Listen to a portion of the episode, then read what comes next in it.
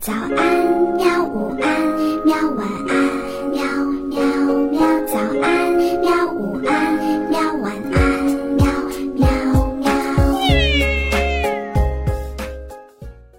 嘿嘿，哈哈，晚安，绘本。晚安，绘本。小朋友们，晚上好！今天我们继续来讲故事。今天要讲的故事是欧先生的。提琴，作者美国简卡特勒，献给布里奇特，献给我亲爱的罗宾。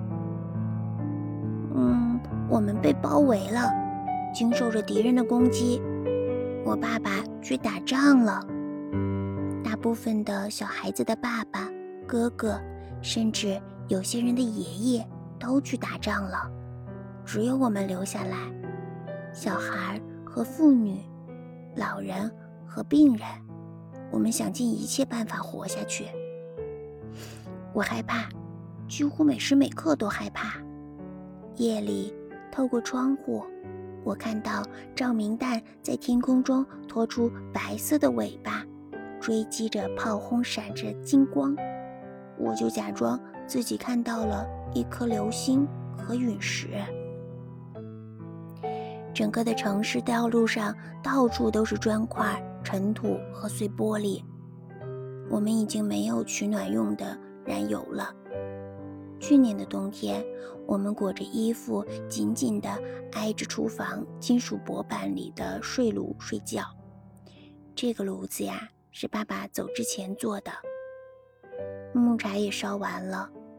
今年冬天来临的时候，要是没有情况改善，我们就得烧家具、烧书来取暖了。食物总是不够，还缺水，我们用碗、水桶来接雨水。我们还得去物资救领中心去领水。装了水的容器很重，有些人装在购物车上，有些人用上了独轮手推车。冬天还有很多人使用雪橇。上个星期，我和妈妈就看见一个女士推着轮椅运水。每个星期三下午四点，救济会的车会来，就停在我们广场的那条街上，大家就排队去领肥皂、食用油、鱼罐头，还有面粉。一切都跟从前不一样了，商店、汽车、公寓、楼都被炸毁了。学校关闭了，总是没有电，煤气也彻底断了，电话都没有办法用了，很多人都搬走了。有些人没有走，因为不知道去哪儿，比如妈妈的朋友玛利亚。还有一些人已经决定留下来了，不管发生了什么事情，比如我的妈妈。如果爸爸哪天回来，家里却空空荡荡，没有一个人。妈妈绝对不会忍受这种事情的发生，她要我们大家都留下来。妈妈叹了口气说：“唉，这样的事情历史上不是头一次发生了。也许这种事情在历史上并不稀奇，不过对于我来说可是头一回呀。几乎每时每刻我都会很愤怒。我和我的朋友们不敢离家太远。”平常就在我们的公寓大楼里，坐在楼梯底下角落里边打发着时光。我们打牌、玩猜字游戏、读书、画画、聊天。我们还想象自己吃各种各样的东西。有时候我们连一分钟也做不了。我们在走廊上跑来跑去，嘻嘻哈哈，发出各种各样的声音。这个时候，欧先生就会猛地打开他家的门。冲我们大喊：“安静！你们这些小孩儿，好像小孩子就是什么坏东西一样。”每个星期三下午四点，救济车开过来的时候，大家都会扑到街上来。那么多人一起聚在外边，简直就像是开派对。欧先生也会排在队伍中间，可是他从来不跟别人聊天，他只是等着，连看我们都不看一眼。一个思想家，妈妈对着他的背影点点头，轻轻地说：“一个思想家。”妈妈的朋友玛利亚也这样说，不过带着嘲弄的口气。玛利亚不同意妈妈的看法，我也不同意。欧先生不是思想家，他只是不太友善。我们小孩子都不喜欢欧先生。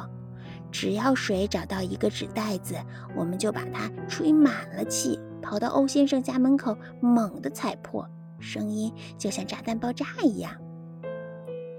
我们边跑边笑，想象着欧先生被大的吓了好大一跳的样子。除了出门排队领东西，欧先生就在家里拉他的大提琴。那是一把精致的大提琴，算得上是世界上最好的大提琴了。欧先生的大提琴的故事都是爸爸告诉我的。爸爸也很爱音乐。他能够用口琴吹出轻柔的歌和欢快的曲子。那是一把很了不起的大提琴呐，琴面和琴背是用德国白影枫木做的，还要用法国生产的专用上光剂手工打磨出光泽的。爸爸说，琴颈呢是用洪都拉斯的桃花心木，纸板用的是黑檀木，大概是斯里兰卡出产的吧。大提琴的弓是用一把巴西的软木做的，一头呀还嵌着非洲的象牙呢。爸爸继续说：“全世界的人共同合作，才能够制出欧先生的大提琴。”爸爸还告诉我欧先生的故事。欧先生年轻的时候呀，曾经去世界各地巡回演出，在富丽堂皇的音乐厅上，对着成千上百的观众演奏着大提琴。演奏结束啊，观众还会不停的喝彩，还把鲜花抛到舞台上想献给他呢。要是爸爸知道了纸袋子的事情，他一定会很生气的。可是爸爸在很远很远的山区打仗，他带走了他的口琴和所有保暖的衣服，我们不知道什么时候才能够见到他。秋天里的一个无聊的星期三下午四点钟。我和我的朋友艾琳娜在楼梯底下玩抛石子的游戏。我们听到救济车轰隆隆地开过来，可是我们懒得动了。这是唯一的一次，我们没有跑出去和大人一起排队。我们听见许多的脚步声，大家离开公寓，走出大楼。我们听见轻轻的说话声，还有笑声。接着。我们听到火箭弹爆炸的巨响，救济车被炸毁了，有些我们认识的人受了重伤。现在虽然我们清理了碎砖瓦，平铺了道路，可是救济的物资再也送不过来了。有人告诉我，这是因为我们很容易成为袭击的目标。现在我们自己得走好几公里才能够领得到东西。不会再有什么事儿，能让每个星期，哪怕有一天，大家觉得好过。在火箭弹袭击之后的那个星期三下午四点整，欧先生居然出现了。他穿着礼服，带着他的大提琴和一把折叠椅。他走到广场中央，每个人都能看到他。他支好折叠椅，取出大提琴。挑起马尾弓，涂上松香，然后做了一个深呼吸。他开始拉琴，是巴赫的曲子。妈妈说：“我看到他的脸上放出光彩。我听着这些复杂的曲子，那些音符充满了力量，让人安心。我的欧先生啊，他的演奏让人难以形容。他就像是坐在富丽堂皇的音乐厅，正对着观众演奏。”这些观众马上就会大声喝彩，把鲜花抛向舞台。他好像不是在一座被包围的城市，不是孤零零的一个人坐在一个废弃的广场中央。这里甚至连救济车也不会再来了。他们会杀死他的，玛利亚害怕地喊道。他们用不着费劲去杀一个拉提琴的老人，妈妈说。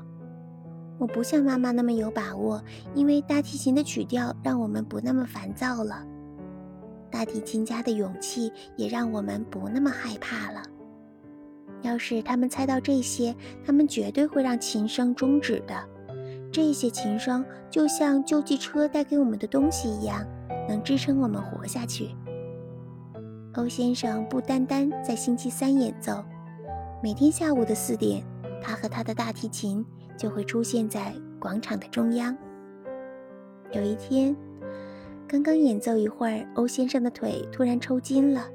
他把大提琴靠在椅子上，一瘸一拐地走到一边，晃晃腿来放松。突然，我们听到一阵连环的炸弹爆炸的声音，烟雾顿时在广场上弥漫开，黑烟渐渐地散去了。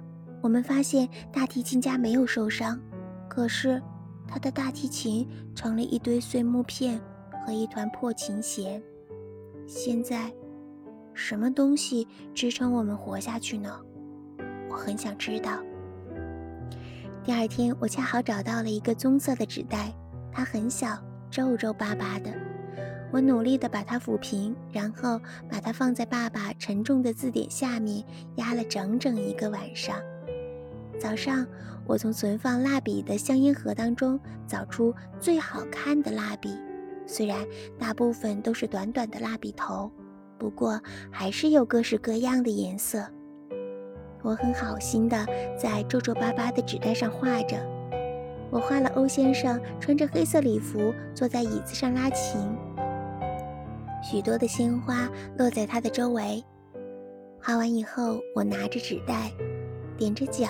走到了欧先生家的门口，把耳朵贴在门上，里面很安静。我小心翼翼地把纸袋从门缝底下塞进去，尽量不发出一点声音。然后我跑开了。令所有人都大吃一惊的是，那天下午刚到四点，欧先生又带着他的折叠椅走出了公寓大门。看到我在窗口，他对我鞠了一躬。露出了微笑，接着从外衣口袋里，他掏出一个明晃晃的小东西，是一把口琴。从那以后，每天都有一个小时，欧先生会坐在广场上吹口琴。那轻轻的口琴声，又忧伤又好听，和之前大提琴厚重的音色很不一样。还是巴赫的曲子，毫无疑问。妈妈说：“这琴声让我们感到快乐，还有那个吹口琴的人，他的勇敢，让我们不再害怕了。”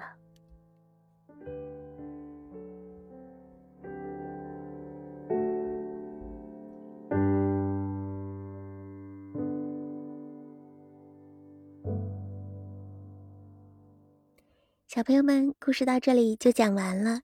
这是一个小朋友在战争时期遇到的一个老先生。那么你知道吗？欧先生为什么会让人觉得心里安心呢？如果你知道的话，也可以和爸爸妈妈一起来讨论一下。